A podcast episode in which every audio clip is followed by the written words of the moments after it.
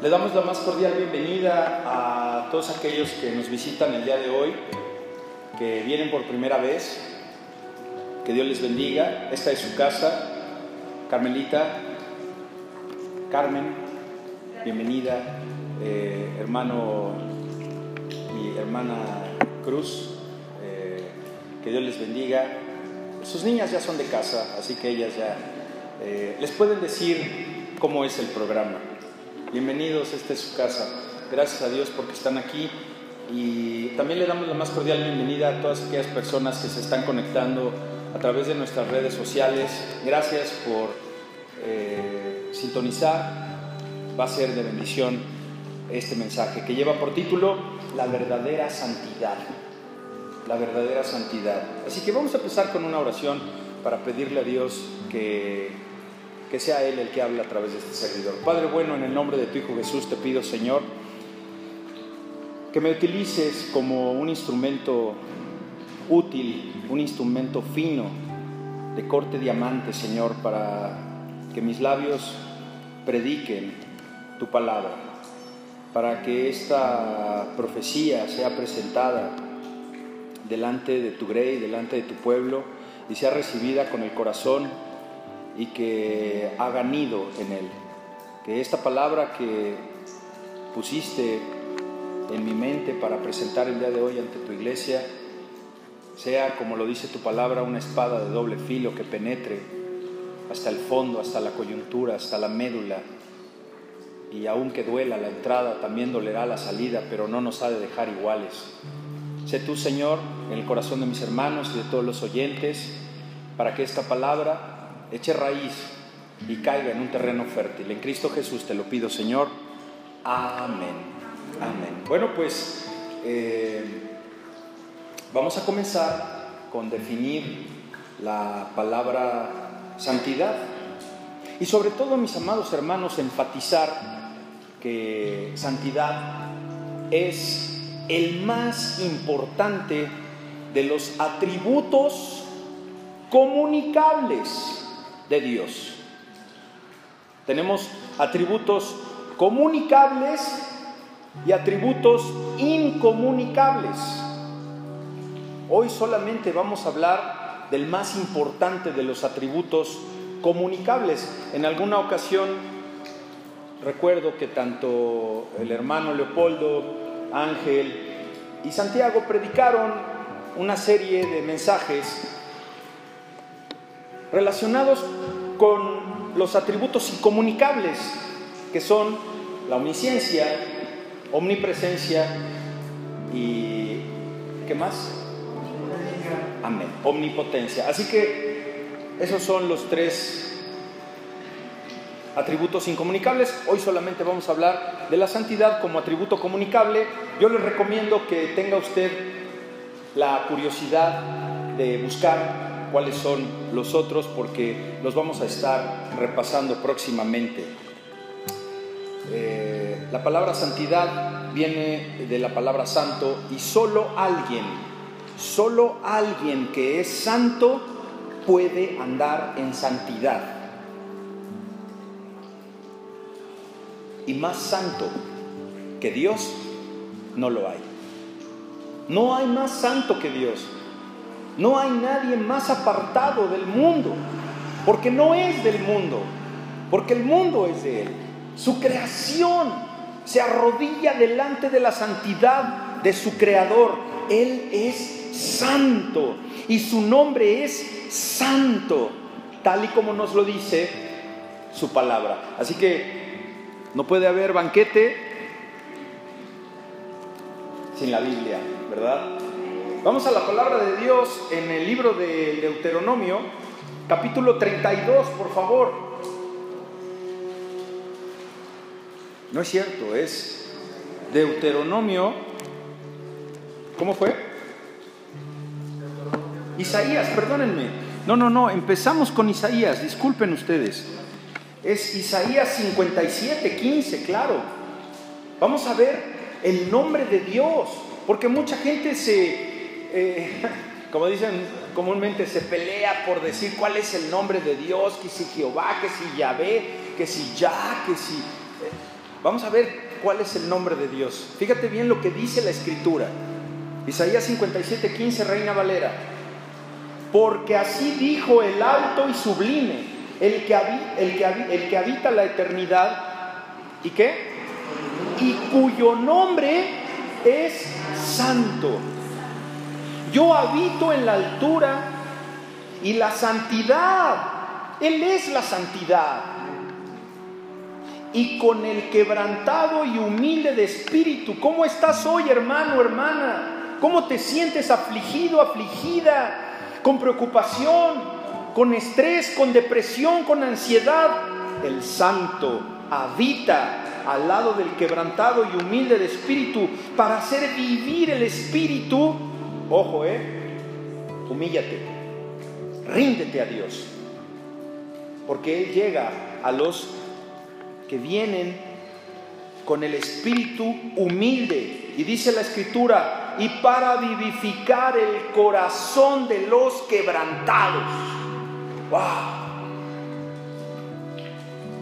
Traducción en lenguaje actual. Porque yo soy el Dios eterno. Él es el alfa y la omega. Él es el principio y el fin. Y aquellos que tuvieron a bien traer su Biblia multiversiones, me podrían ayudar a decir ahí, y mi nombre es Santo. Santo es el nombre de Jehová. Yo vivo en un lugar alto y sagrado. Jamás vas a poder comparar a nada ni a nadie con Dios. Pero también, fíjate qué humildad, esa es santidad, ese es amor por su creación. Porque de tal manera amó Dios al mundo que entregó a su Hijo. Pero también estoy con los pobres. Y no nada más se refiere, porque sí se refiere a los pobres de pobreza, como pudiéramos tener aquí, pero, pero ¿qué no a veces el ser pobre es, el, es lo que te lleva más a Dios? Te habla de pobreza espiritual, te habla de una pobreza, de, una, de, de estar ñango espiritualmente. Él está con los pobres, pero humildes. Y anima a los afligidos. Me encanta esta versión. Anima a los afligidos. Ánimo, hermano, hermana. No estás solo. Está Dios. Está el Santo de Israel queriendo levantarte. ¿Lo vas a recibir? ¿Vas a abrir tu corazón? La santidad se va practicando y ahorita vamos a entrar en materia. Está hermosísimo. Seguimos con el contexto. En el Antiguo Testamento, mis amados hermanos, como lo acabamos de ver aquí, la palabra santo, que su nombre es santo, porque Él es alto y sublime, porque Él es el que habita en lugares altos y sagrados. En el Antiguo Testamento, el hebreo, la palabra hebrea kadosh, kadosh con K, kadosh, o kedosh, kadesh, perdón, es kadosh o kadesh quiere decir santo. Ponga mucha atención y anótelo porque tenemos que saber la diferencia entre esta palabra en hebreo y la palabra en griego que vamos a ver que también es para santo. No es lo mismo. Es un significado diferente, es una acepción diferente. El hebreo kadosh, que quiere decir santo, significa estar separado de lo secular, separado del mundo.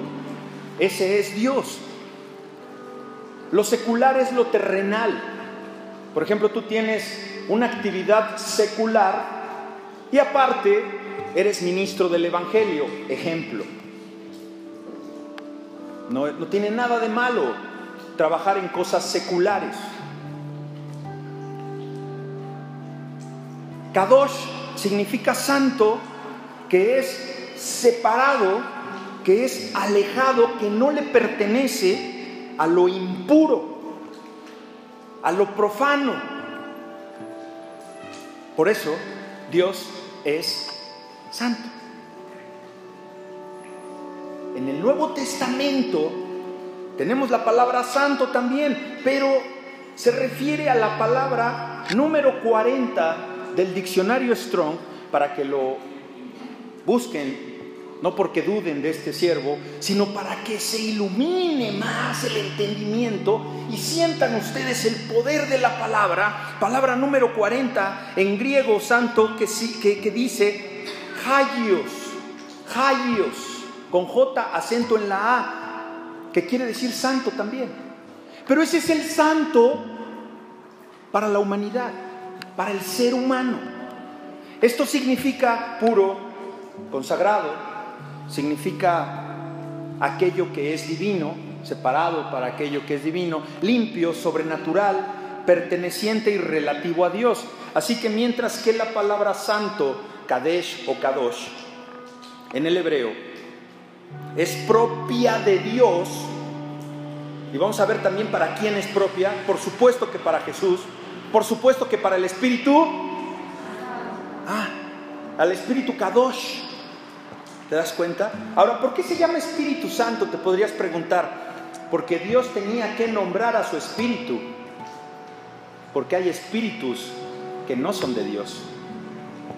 Hay espíritus diabólicos, satánicos, que están rondando. Por eso, esta palabra es propia para Dios, para los seres divinos, y la palabra hagios o santo en griego se refiere a tu vida, a mi vida consagrada, a tu vida humana, que debe ser santa, que debe ser hayos, hayos, noble. Tu vida debe ser hayos, apartada de lo impío y pura. Hermano, es que no se puede. No nada más yo lo sé porque yo lo vivo. O sea, yo estoy en tus zapatos también. Lo sabe Dios. Y por eso es que hoy nos presenta este mensaje. Entonces encontramos que Dios es santo, es Kadesh en hebreo, porque Él está absolutamente separado de toda maldad.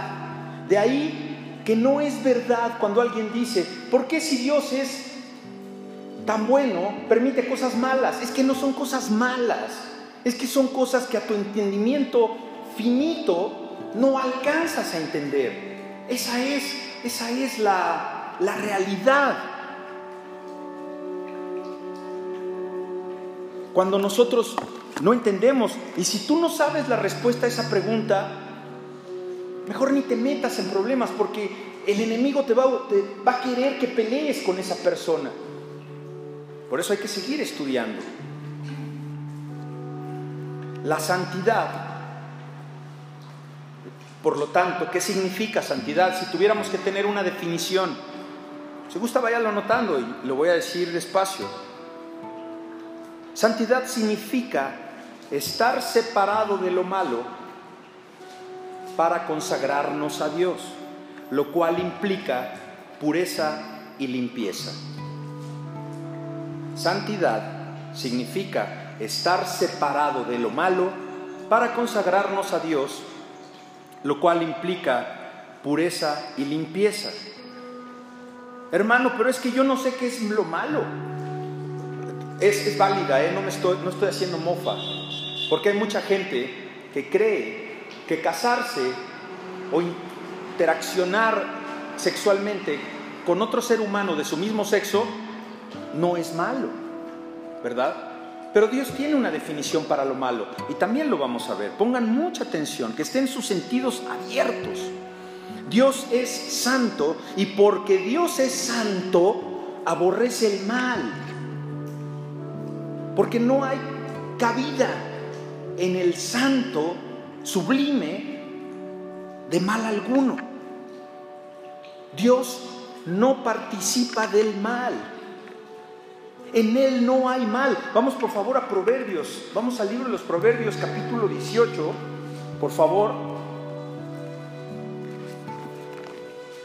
8, capítulo 8, perdón. Proverbios 8, versículo 13.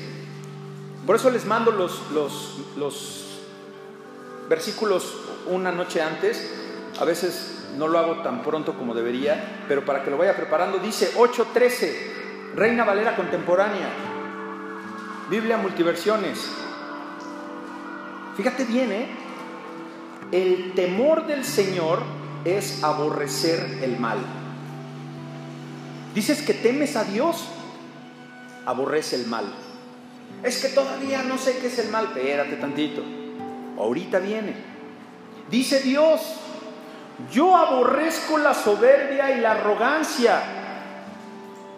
Va a empezar a descabezar gente. ¿eh? Es que a mí no me bendice Dios. ¿Qué tanta arrogancia hay todavía en tu hermoso ser?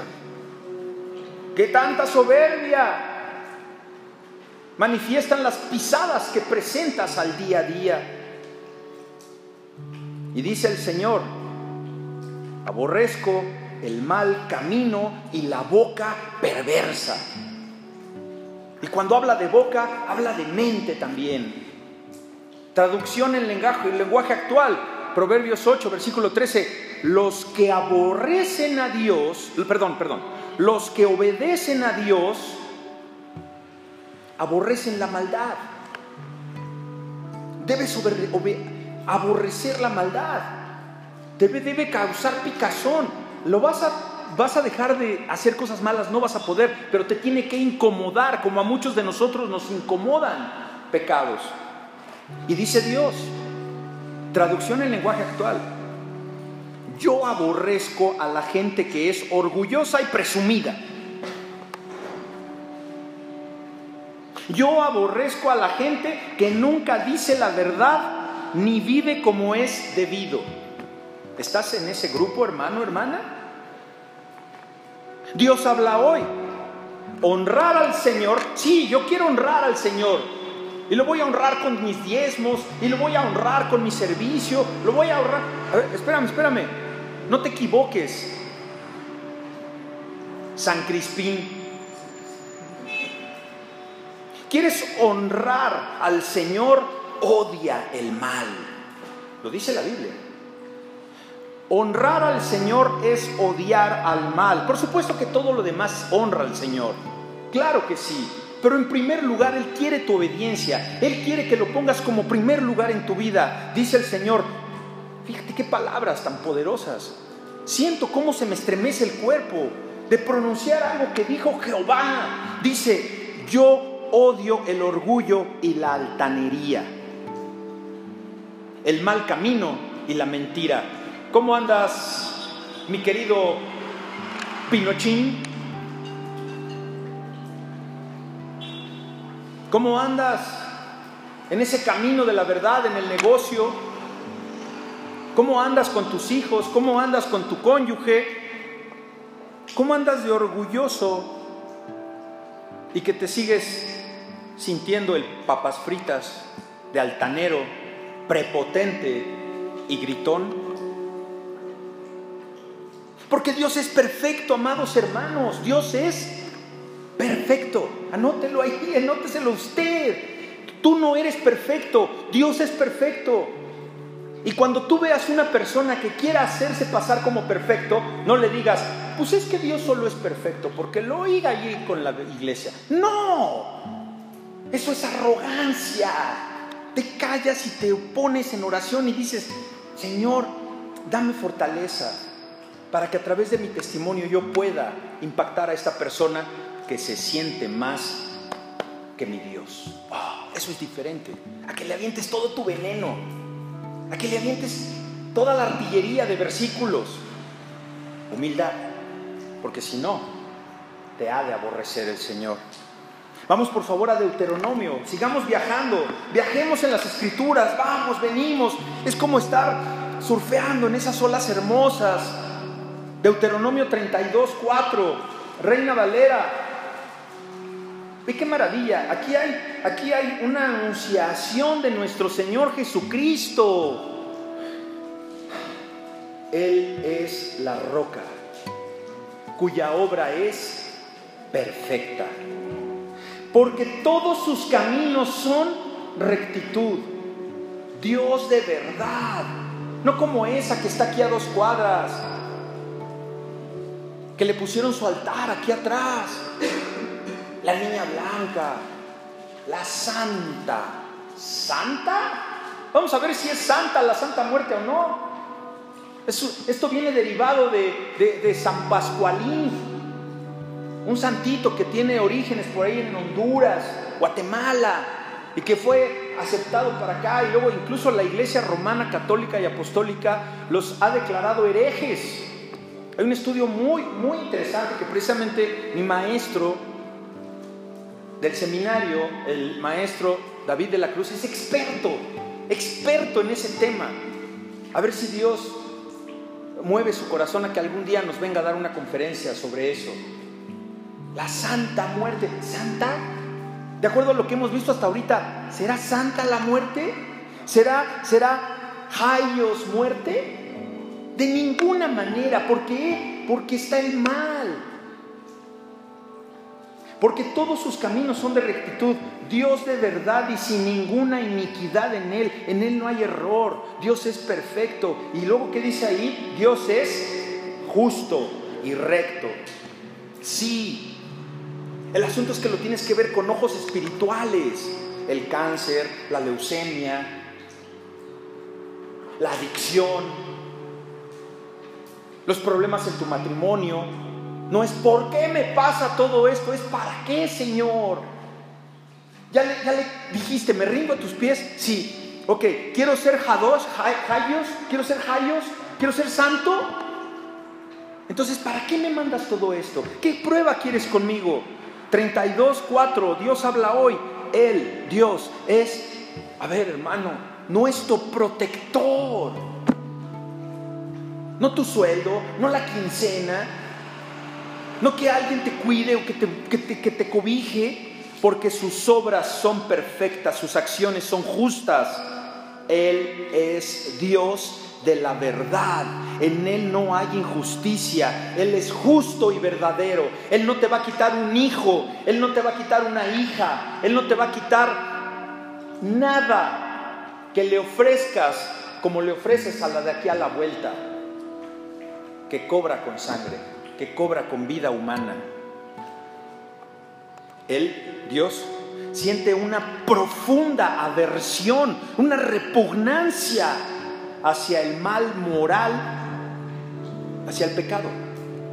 Ya lo vimos, que es, hacer lo malo, es, es, es decir, vamos, vamos, vaya por favor usted a, a Primera de Juan, capítulo 3, versículo 4 porque es tiempo que demos la definición, la definición de pecado, ¿verdad? Porque muchos dicen, yo pecador, no conoces a mi compadre, yo sí andaba de ojo alegre, pero ya desde que soy cristiano, pues ya no, ¿verdad?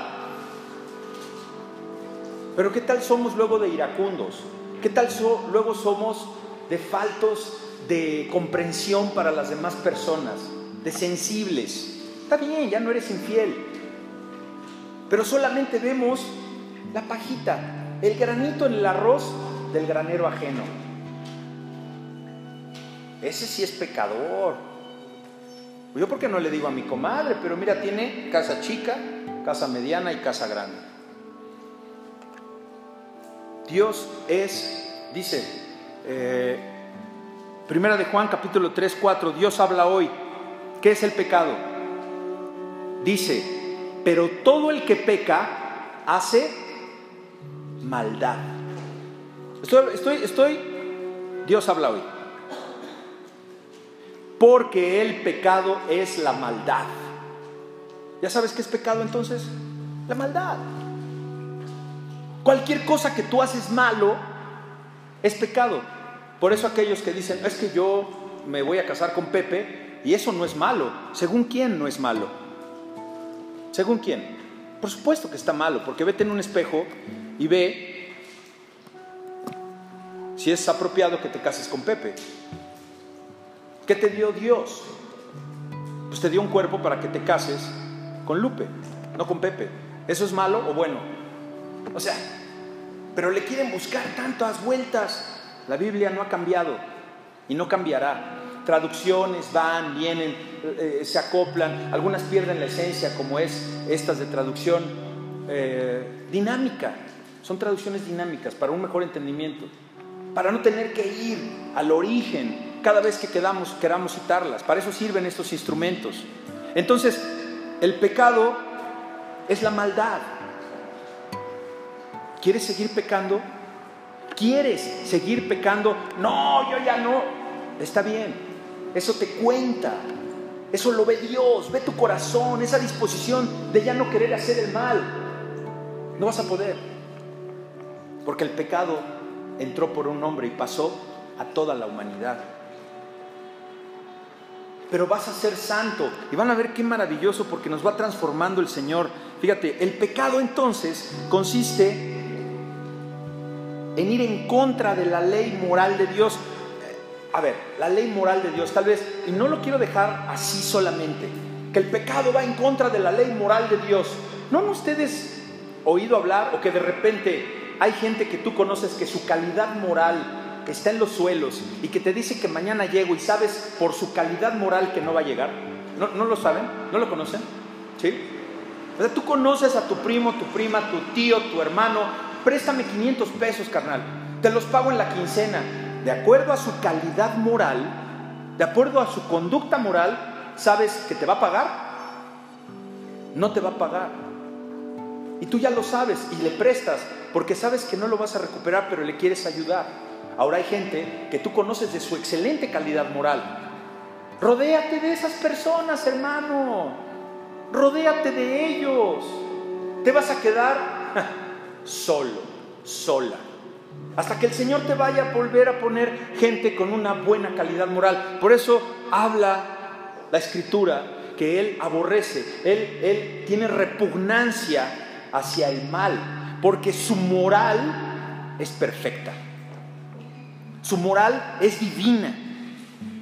No hay infracción, no hay maldad, no hay daño, no hay dolo en la calidad moral, en la ley moral de, Dios. Por eso usted dice, no matarás, no fornicarás, no darás falso testimonio, no codiciarás, ta, ta, ta, ta. ¿Te lo sabes? Practícalos. No vas a poder. Por eso la ley era la ley. Santidad, santidad es el atributo por el cual Dios aborrece el pecado. Si Dios no fuera santo, te daría chance, como lo ha comentado en varias ocasiones mi hermano, que estábamos en nuestra vida pasada e íbamos a, San Juditas o íbamos a la villa a pedir el permiso para poder echarnos unas en los 15 años de la hija chiquita de mi compadre.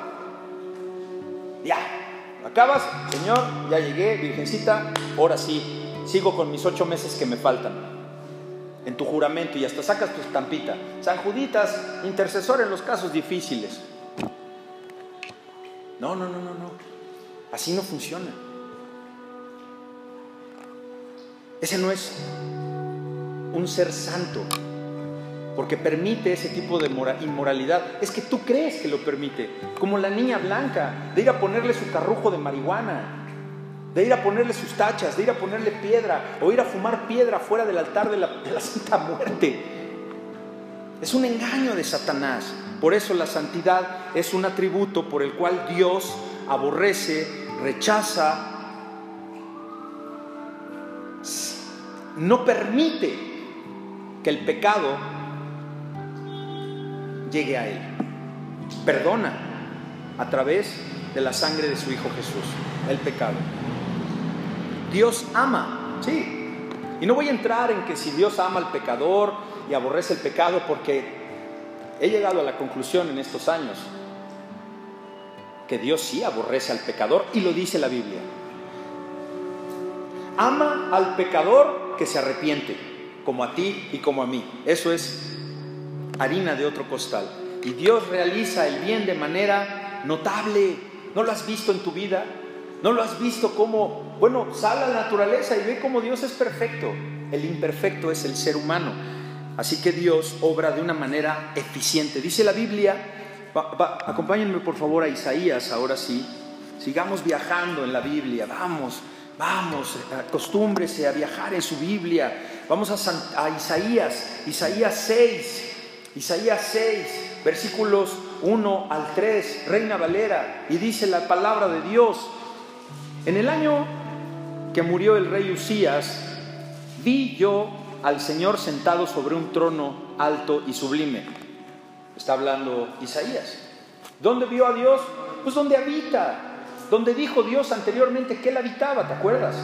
Alto, yo soy alto y sublime. Ahí lo vio Isaías y sus faldas llenaban el templo. Versículo 2. Por encima de él había qué? Seres celestiales. Seres celestiales. Había serafines. Cada uno tenía seis alas, con dos cubrían sus rostros, con dos cubrían sus pies y con dos volaban. Y el uno al otro daba voces diciendo, Santo, Santo, Santo Jehová de los ejércitos, toda la tierra está llena de su gloria. Alabado sea el nombre de Jesús. Y en Primera de Samuel, búsquela por favor. Capítulo 2, versículo 2, Primera de Samuel, capítulo 2, versículo 2 dice: A ver, yo soy exclusivo. Yo no comparto mi trono con la niña blanca, ni con el de afuera del metro Hidalgo, ni con aquella de la del Tepeyac, ni con aquel del Vaticano yo soy, dice, no hay santo como Jehová, no hay santo como Dios de los ejércitos, porque no hay ninguno fuera de ti y no hay refugio como el Dios nuestro. ¿En quién o en qué te estás refugiando? Asimílelo, dijéralo, saboree la palabra. Arrepiéntase si es necesario. Y en Levítico 20, 26, vaya para allá. Levítico 20, 26. Hermano, hermana, nos está hablando Dios. Aquí está lleno de su gloria, su palabra nos está hablando. Levítico 20, 26. Habéis pues, habéis pues de serme qué? Santos, porque yo Jehová soy santo y os he apartado de los pueblos para que seáis míos. ¿De quién eres, hermano, hermana? ¿De quién eres? Quítate esa nacionalidad.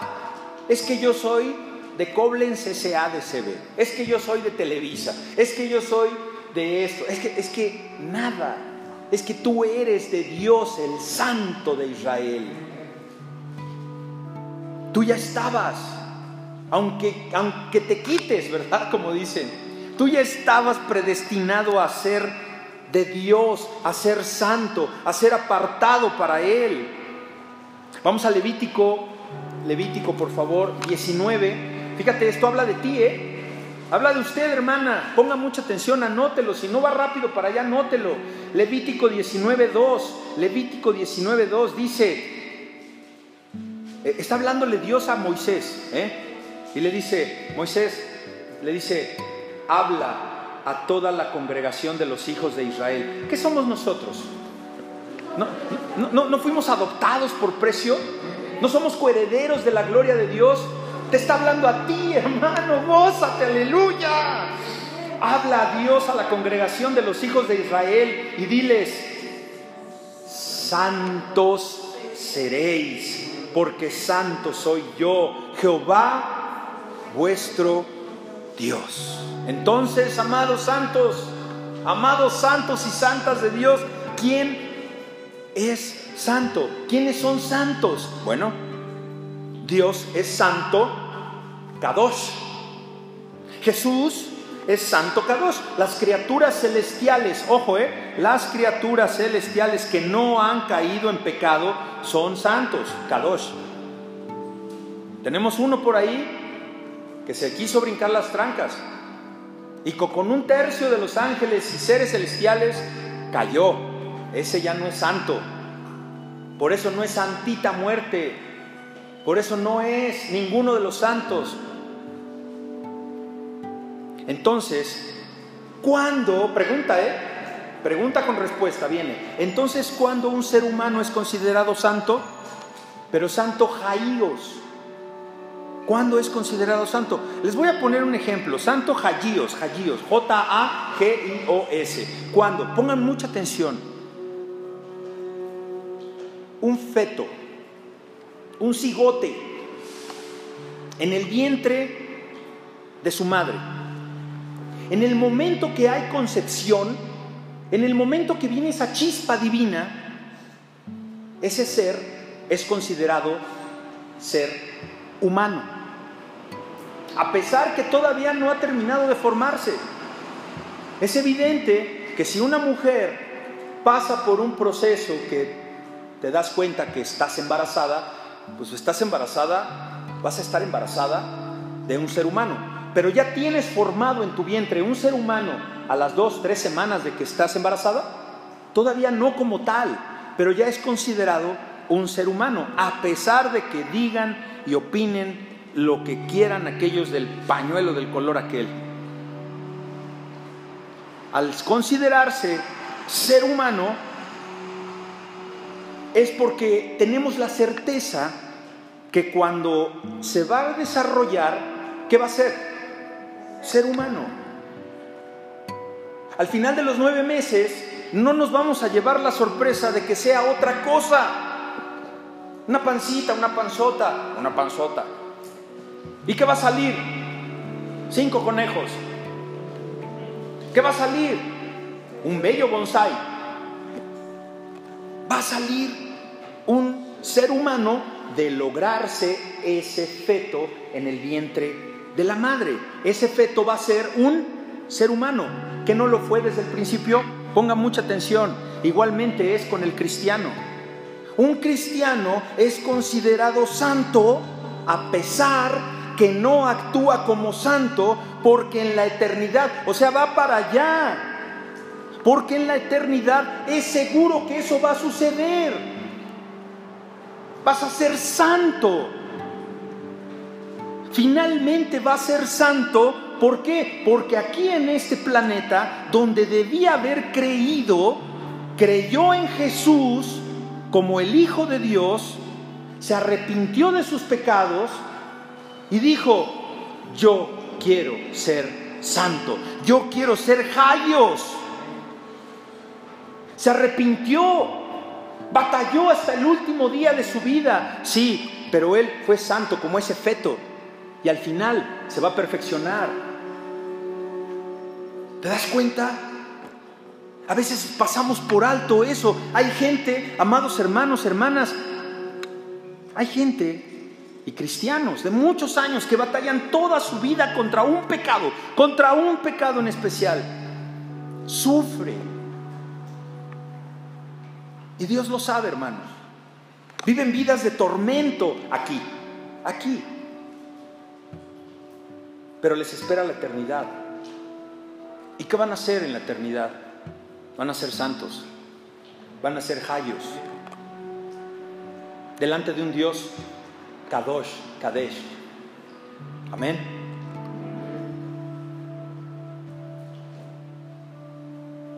¿Por qué? Por pura misericordia. Como hablábamos del por qué Dios no ha consumido a este planeta pecaminoso, corrupto, sin valores, sin principios, que cada vez más a lo bueno le dicen malo y a lo malo le dicen bueno. Una pregunta sin que tengas necesidad de levantar la mano, pero por favor piensen en lo que les voy a preguntar. ¿Quién de aquí se sabe santo? Si te has apartado de Dios, hermano, hermana, y deseas ser transformado por su Santo Espíritu, Eres como ese feto. Sí. Tal vez dices, no, yo no, yo no, no, sí. Por esa simple razón que santo es apartado, que santo es que ya no, ya no te gusta la maldad, ya no practicas la maldad.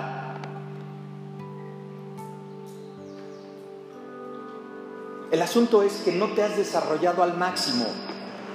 Todavía no estás para salir del vientre Porque curiosamente el bebé nace cuando sale del vientre y tú vas a nacer a tu nueva vida cuando, cuando mueras a esta vida. Es lo maravilloso. Por eso el servicio de la victoria. La santidad, amado hermano, hermana, es un perfeccionamiento que se va a ir dando por etapas, es un proceso. Y es un proceso que implica una participación activa de nosotros. Tienes que participar, porque si no, no vas a ser santo solamente porque digas, ay, ya quiero ser santo, quiero ser apartado de Dios. ¿Qué haces para apartarte del pecado?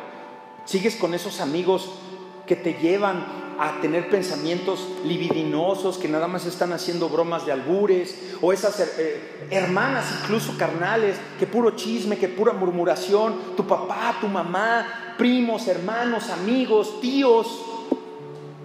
Tienes que ponerte en tienes que poner en práctica algo, tienes que ponerte activo, porque nosotros somos quienes buscamos limpiarnos por medio del perdón que hay en Cristo Jesús, pero primero tienes tú que querer ser santo como solo Él lo es.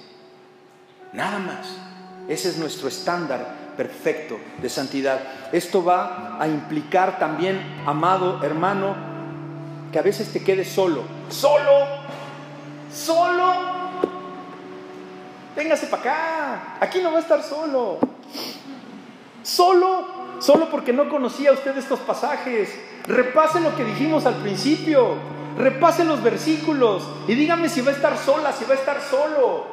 Dígame si usted no puede salir de la depresión, de la ansiedad. Dígame usted si tiene un Dios santo, santo, santo. Miren hermanos, lamentablemente, lamentablemente, muchas, muchas eh, personas hoy en día y lo lamentable que debo aceptar es que dentro de la iglesia los pastores y los propios miembros de esta reconocen, reconocemos que hay una falta de verdadera santidad espiritual en la iglesia.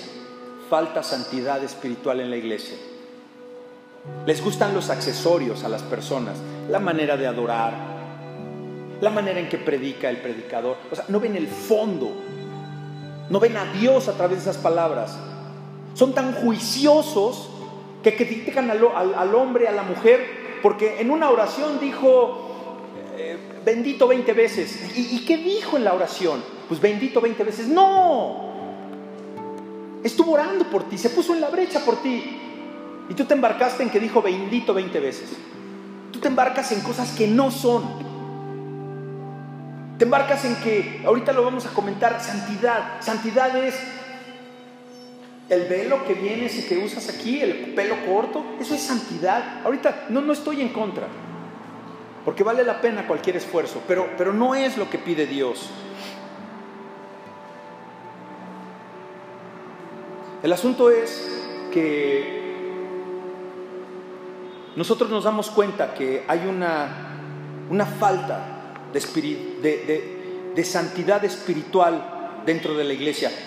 Pero lo más grave, amados hermanos, es que los enemigos del cristianismo, los de afuera, los que están en tu casa, que te ven a ti como cristiano, ¿sabes qué? Ven tu testimonio, porque ya ni siquiera te escuchan, ya no quieren oírte, de tanto que estás duro y duro y duro, y ven que tu vida es completamente diferente en el hecho. En el papel es perfecta, pero ya cuando la llevas a los hechos es diferente.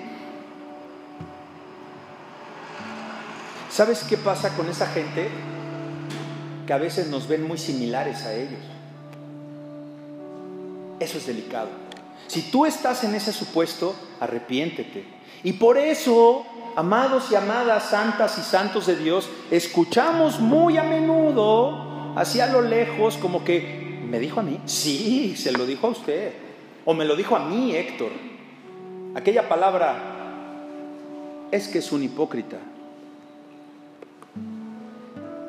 Y creo que aunque debemos tener mucho cuidado de no dejarnos motivar y dejarnos enganchar con lo que la gente habla y dice de nosotros, tenemos que reconocer algo, mis amados hermanos, que hay algo de hipocresía en la iglesia y la iglesia eres tú y soy yo. Y muchas veces tiene que ver con la idea que se tiene de la santidad, porque la gente no sabe qué es la santidad. Entonces, ¿qué es verdaderamente la santidad? Callos. Bueno, la santidad implica dos cosas. Implica abandonar aquellas cosas que desagradan a Dios, dejar de hacer lo malo. Pero no solo dejar de hacer las cosas que desagradan a Dios, ojo, sino también dejar de hacerlas. Alejarte de ese camino. Corre a Dios. ¿Para qué? Para que tengas comunión con Él. Para que haya coinonía con el Señor. La, esta, esta palabra es muy importante hablando de Dios. La impecabilidad de Dios es profunda, ¿eh? Ningún hombre puede decir que Él es o que tiene impecabilidad en su ser. No, la impecabilidad de Dios, las perfecciones de Dios tienen que ver más con su justicia. La santidad tiene que ver con su separación, con su trascendencia, que no hay nadie como Dios, no hay nadie tan santo como el Señor, tan apartado del mundo, que el Señor es total y completamente distinto al resto de su creación. Y no solo eso, sino que Él, ojo, eh, es más elevado ¿ah? que su creación. Nada, nada por encima de Dios. Nada. Para que un hombre sea santo, ahí vienen, ¿y cómo le hago? Tenemos que responder, no nada más venir a dar un mensaje que te llene la cabezota, no, tenemos que dar soluciones. Para que un hombre una mujer sea santo, santa, debe reconocer que Dios es trascendente, que es trascendente, Fíjate, ¿sabes qué es la palabra trascendente? Importante. ¿Quieres ser santo? Declara a Dios importante en tu vida. Que Dios es fundamental, que Dios es esencial, que Dios es merecedor de toda la gloria, de todo el honor, de toda alabanza, de todo el servicio. ¿Cómo le sirves a Dios? Es que tengo mucho trabajo, es que, es que, el es que yo creo que tiene un sello ahí de algún, es que nunca falla, el es que nunca falla. Tiene sello con la S y no de Superman, ¿eh? Santo, ser santo es cuando un hombre, es cuando una mujer reconoce el valor de Dios, ¿sabes? no basta con reconocerlo, que vive a la luz de lo que Él predica, de lo que Él vive. Y porque ve tan valioso a Dios, tan precioso, tan hermoso, tan glorioso, Él está dispuesto no solo a dejar las cosas malas. Una persona santa no está dispuesto solamente a dejar las cosas malas, ponga mucha atención, sino que también está dispuesto a dejar las cosas que son buenas, pero que no son tan buenas como Dios.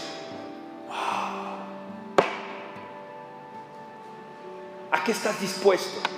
¿Qué estás dispuesto a dejar por el amor a Dios? por conservar y por preservar y porque sea mayor esa rayos en ti. Un hombre, mujer que es santo está dispuesto a dejar cosas tanto buenas como malas para dedicar su corazón completamente a Dios. Y no quiere decir esto que te la pases todo el día santo, santo, santo y con tus versículos y con no. Se trata que tengas tus momentos de intimidad con el Señor. Se trata de que tengas un, ánimo de servicio al Señor. Ahora la pregunta es, ¿cómo podemos ser santos? La respuesta es muy sencilla. Podemos llegar a ser más santos teniendo una comprensión, estudiando cada vez más y teniendo una comprensión mayor y mayor de la grandeza de Dios. Una de las razones por las que la iglesia está sufriendo hoy, hermanos, hermanas, es porque hay una gran ignorancia.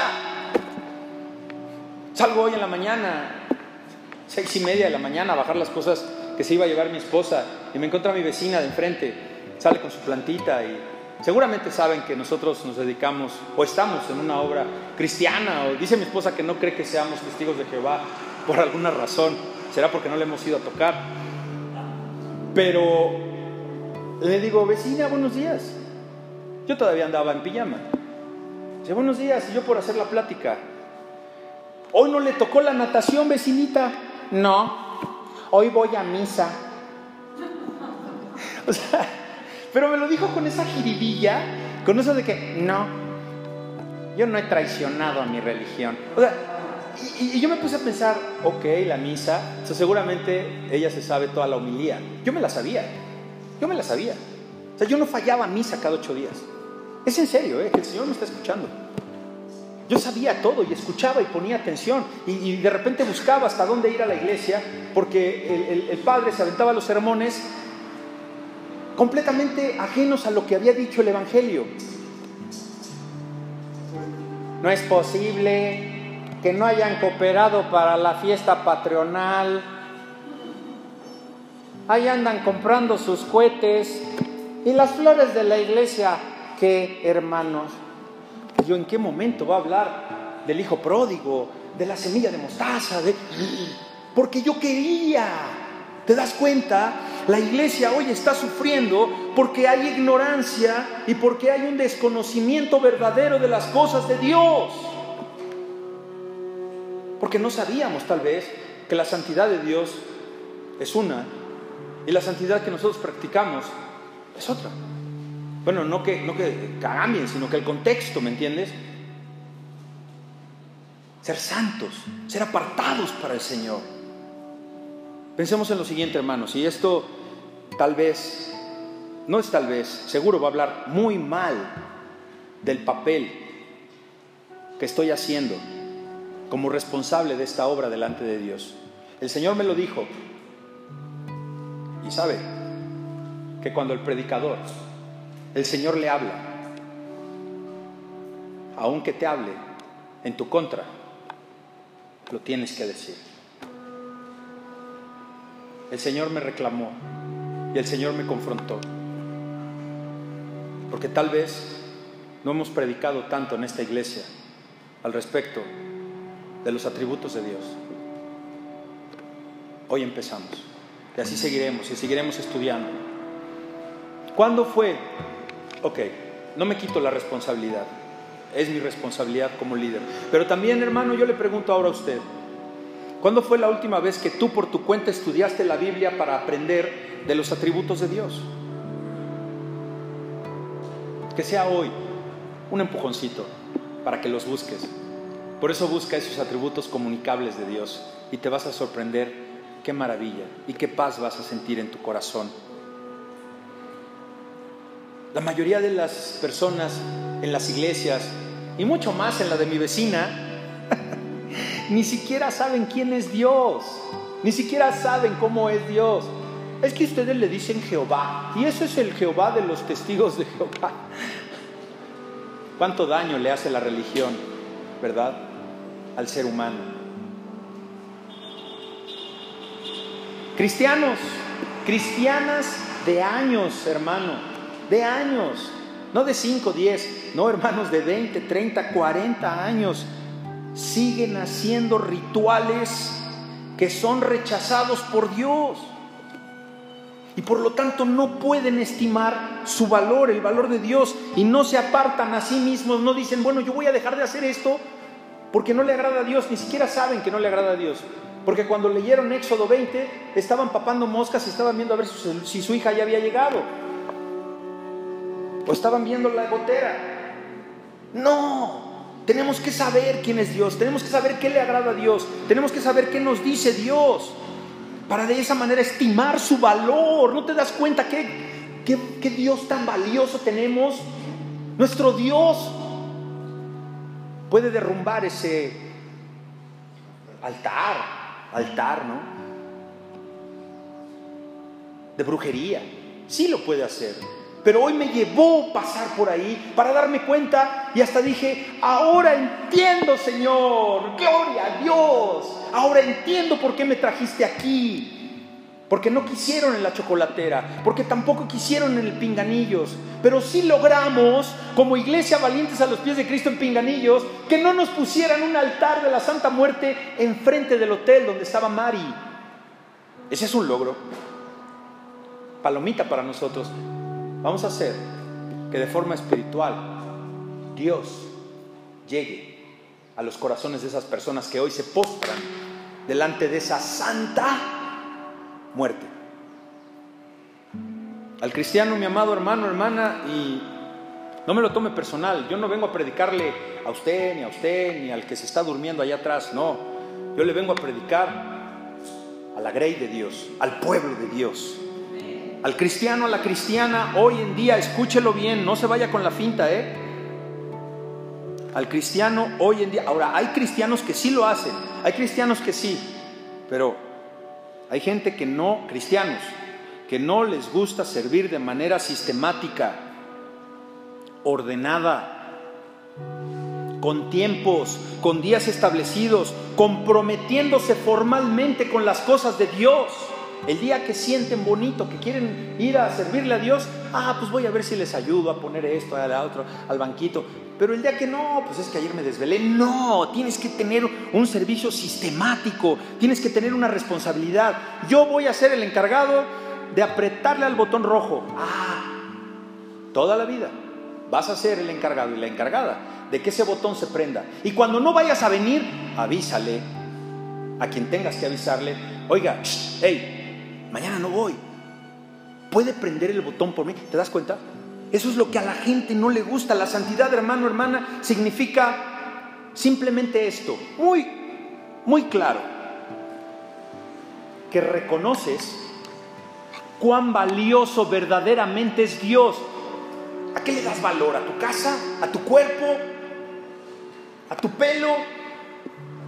Los que tienen, porque los que ya no tienen les perdieron cariño. Aquí no hay pelones, qué bueno. ¿No?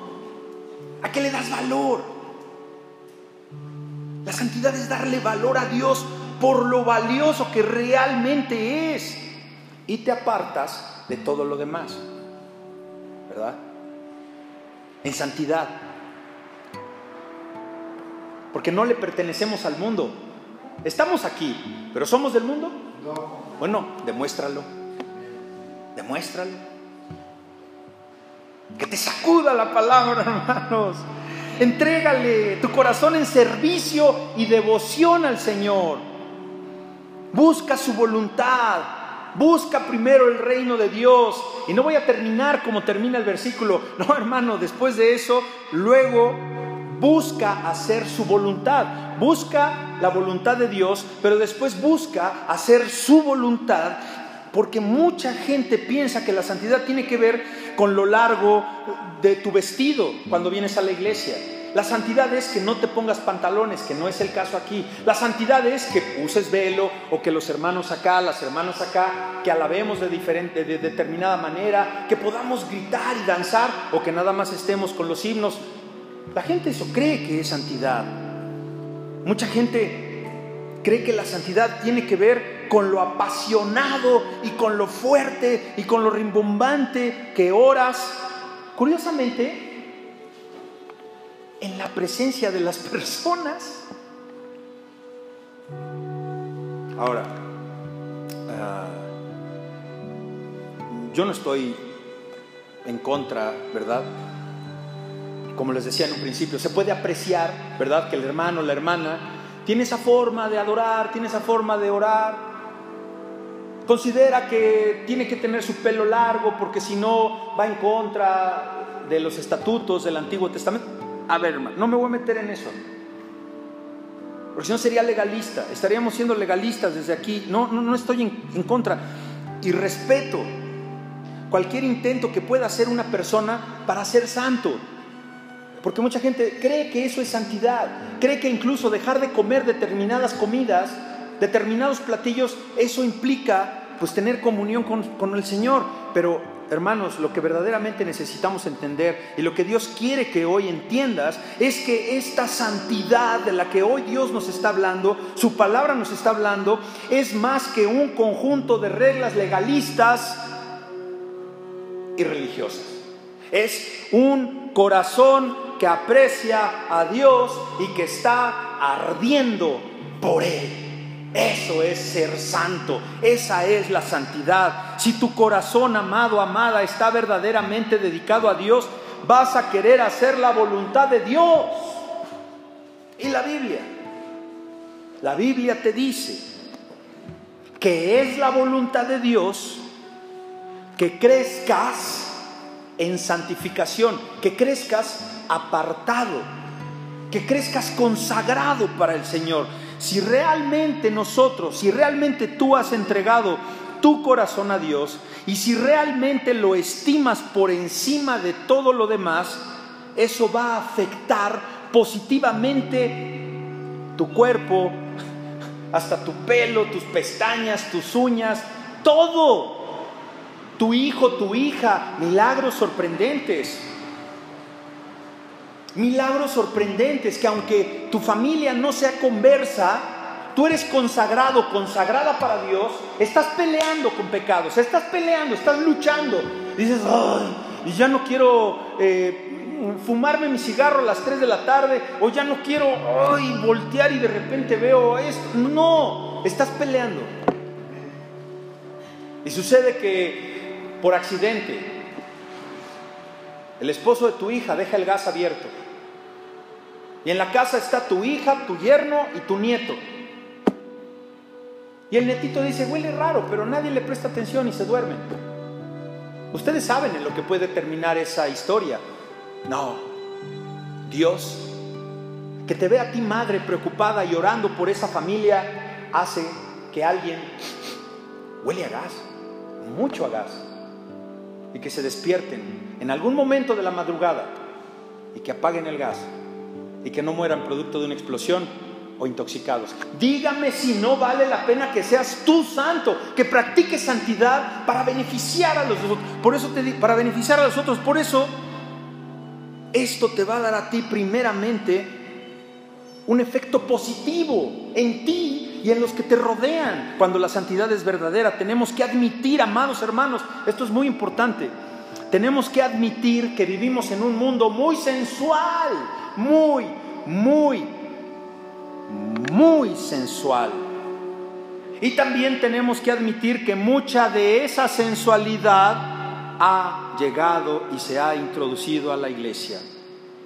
Hermano, hermana, cabe hacer mención, por si usted no lo sabe, que cuando hablamos de un mundo sensual, de esa muy, muy sensualidad de la que hablo, no nos referimos a la palabra sensualidad que tiene un significado como el que muchos tal vez se imaginen, que se relaciona con los sentidos, con los deseos, con, mm, es decir, con la carne, con aspectos sexuales.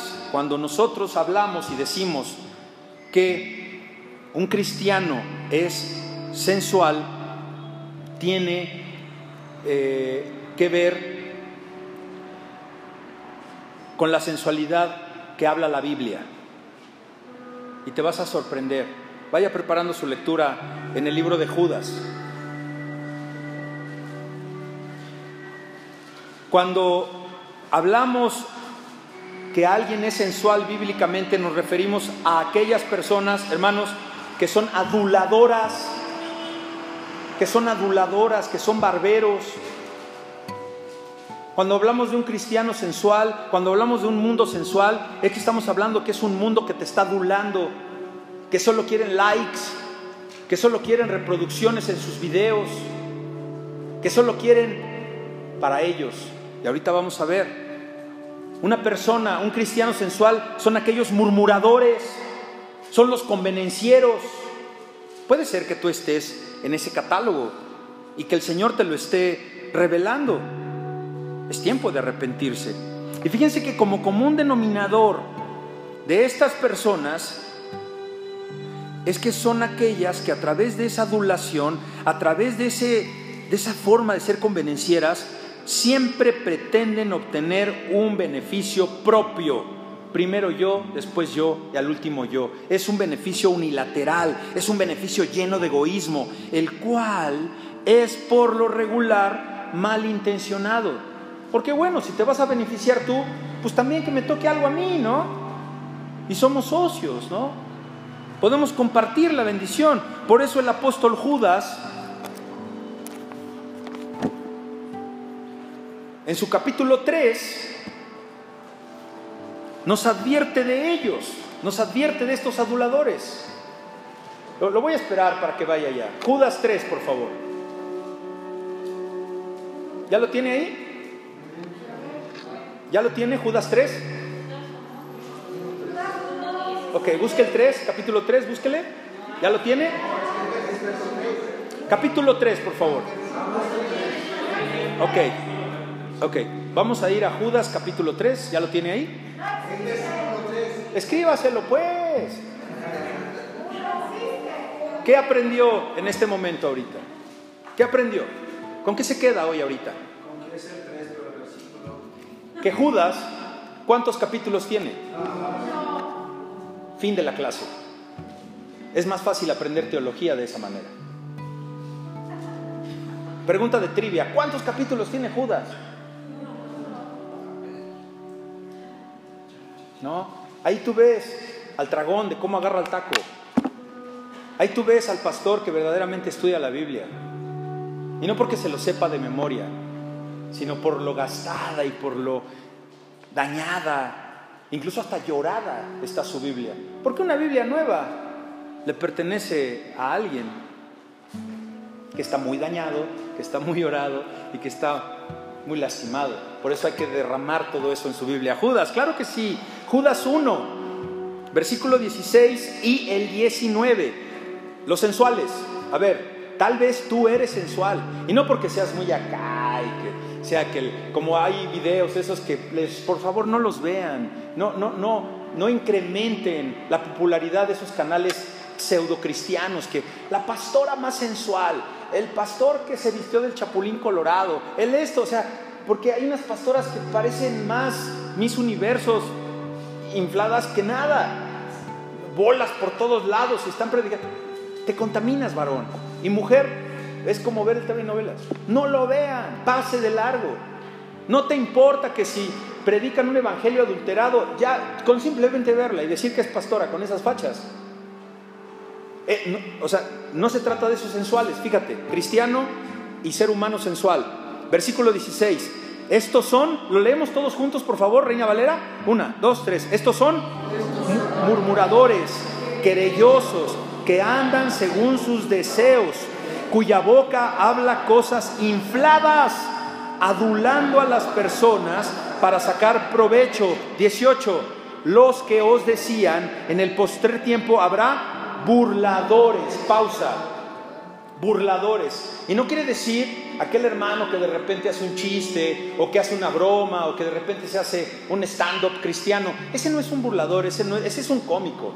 Burlador es aquel que engaña a la Grey con algo que no es una doctrina bíblica, que pudiera haber ah, con diferencias entre calvinistas, arminianos, hectorianos, de a saber, santiaguianos, ¿verdad? diferencia. Lo decía ayer el maestro, no te está, y curiosamente tocó este tema el maestro ayer, eh, y Dios sabe que no, no me agarré de la clase para presentar este sermón, que esos burladores son los que engañan, los que vienen a presentar un mensaje que no dice la Biblia y que por lo regular lo utilizan teniendo un texto, sacándolo de contexto, creando un pretexto para beneficiarse a ellos mismos. Nada más. Esos hermanos, hermanitas, son sensuales. Los que os decían, todos, todos leemos, en el postrer tiempo habrá burladores, todos, vamos, que andan según sus malvados deseos. 19. Estos son los que causan qué? Los sensuales, que no tienen al Espíritu. ¿A cuál Espíritu estará hablando aquí? Al Espíritu Santo, al Espíritu Kadosh. Híjole, ¿serás sensual o sensuala? Aquí, hermano, hay algo muy importante después de esta presentación, de esta lectura, ¿no? Que es muy importante y que deseo, que me reveló, me, iluminó el Señor y, y lo tengo muy en el fondo de mi corazón que veas. Y es que si eres santo por fuera, por dentro es mayor tu santidad. Aquel, aquella que es santo por dentro, va a querer ser más santo por fuera. Y si tú, hermano, hermanita, le has dado tu corazón a Dios, en verdad, si en verdad le has entregado tu vida al Señor, entonces también le vas a dar tus ojos, también le vas a dar tu mente, le vas a dar tus oídos, tu cara, tus manos, tus pies, todo. Le tienes que dar todo. Le tienes que entregar tu ser. Vas a buscar conformar todo lo que eres al estándar perfecto de su santo nombre, al estándar de Él. ¿Por qué? Porque, anótelo nada más, porque Hebreos 12, Hebreos 12, capítulo, Hebreos capítulo 12, versículo 4, ¿por qué? ¿Por qué habrás de querer hacer todo esto? Porque sin santidad no podemos ver a Dios. Versículo 15a, sin santidad dejamos de alcanzar la gracia de Dios. Versículo 15b, sin santidad nuestra alma se llena de amargura. Sin santidad en vez de bendecir, maldecimos. Versículo 15c. Sin santidad nuestro corazón se endurece. Versículo 16 y 17. Entonces, amados, ¿cuál debe ser nuestro objetivo? Practiquemos la santidad de hecho, de palabra, de obra, verdadera, que ese pensamiento se muestre como reflejando el carácter moral de Dios en nosotros. Esa es santidad. Dando testimonio aquí y allá afuera, y en tu casa, y en la oficina,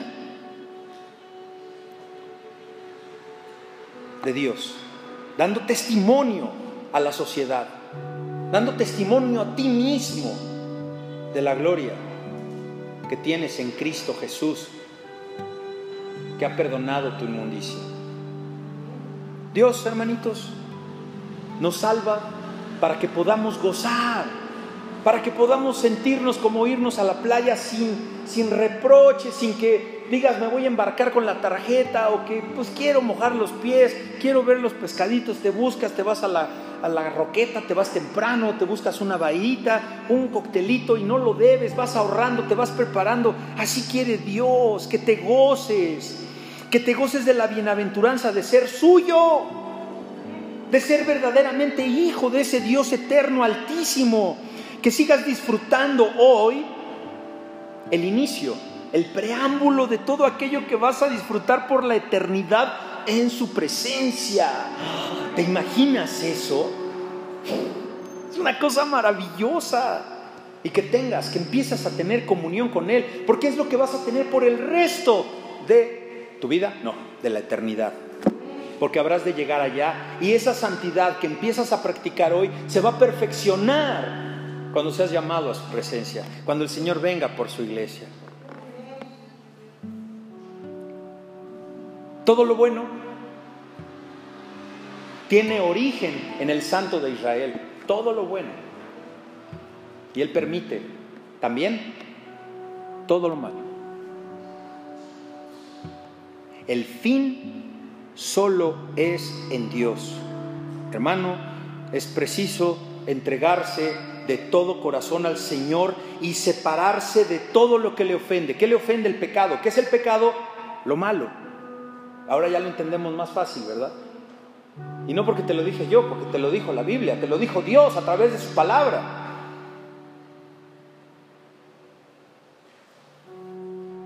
Vamos a repetir ese versículo, para que sepas qué es lo que le ofende a Dios, para que sepas y terminemos con brecho de oro, con la cereza del pastel, y nos podamos ir a predicar al banquito y después venirnos a comer, si hubo, una deliciosa barbacoa que trajo cortesía de Anita y Gustavo de Texcoco.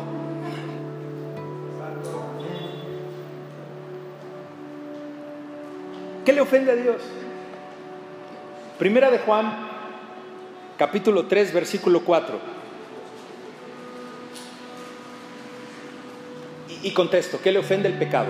Vamos a ver qué es el pecado. Dice, pero todo el que peca hace maldad, porque el pecado es la maldad. Hermanos, el amor divino, el amor de Dios, el amor del Santo de Israel, el amor de Jehová limpia por completo al creyente de toda forma de pecado y maldad. Así que, ¿qué nos queda, hermanos? ¿Qué nos queda, amados? Anhelemos, anhelemos ser santos. Padre eterno, en ti descansamos, te damos gracias por tu palabra, te damos gracias porque una vez más nos has hablado al corazón, porque sabemos que esta palabra no ha de regresar vacía, que esta palabra ha de hacer su morada en nuestro corazón y que dará fruto al mil por uno. Señor, en ti descansamos, encomendamos nuestro alma a ti, Señor, sabiendo que tú tienes preparadas cosas inimaginables a la vista del ser humano. Gracias por lo que nos has dado y también gracias por lo que no nos has dado, porque muchas veces por eso estamos aquí, por lo que no nos has dado. Pero hoy permítenos tener un inicio, un nuevo día, un nuevo amanecer, anhelando y deseando ser santos, ser apartados para ti, Señor, porque sabemos que hemos de llegar a la estatura del varón perfecto cuando estemos delante de tu presencia. En ti descansamos y te bendecimos y glorificamos. Amén. Amén. Gloria a Dios, hermanos. Vamos a ponernos de pie.